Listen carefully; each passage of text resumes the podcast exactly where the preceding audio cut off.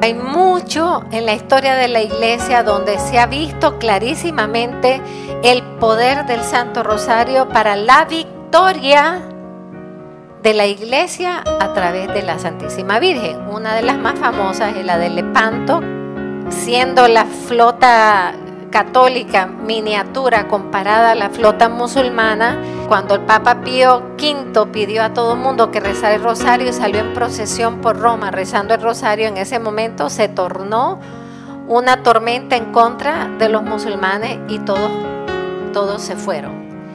Y se protegió toda esa zona de haber sido invadida.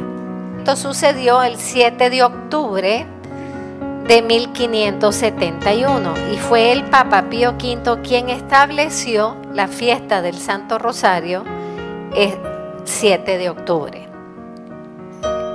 Muchísimas de las grandes victorias de la historia, como por ejemplo Santa Juana de Arco, siempre llevaba la espada que San Miguel le había dado y en su otra mano llevaba el rosario. Y así podemos hacer muchísimas historias. Como les dije, Santo Domingo recibe esta gracia que no solamente fue para los dominicos, sino para toda la iglesia, de recibir el Santo Rosario directamente de la mano de la Santísima Virgen.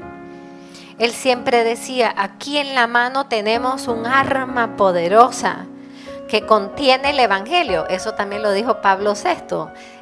todo el Evangelio lo tenemos en una mano, en el Santo Rosario.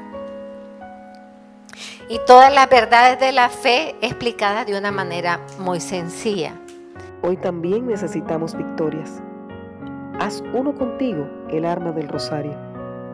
Tómalo contigo siempre, en tu bolsillo, en tu cartera, en tu mano.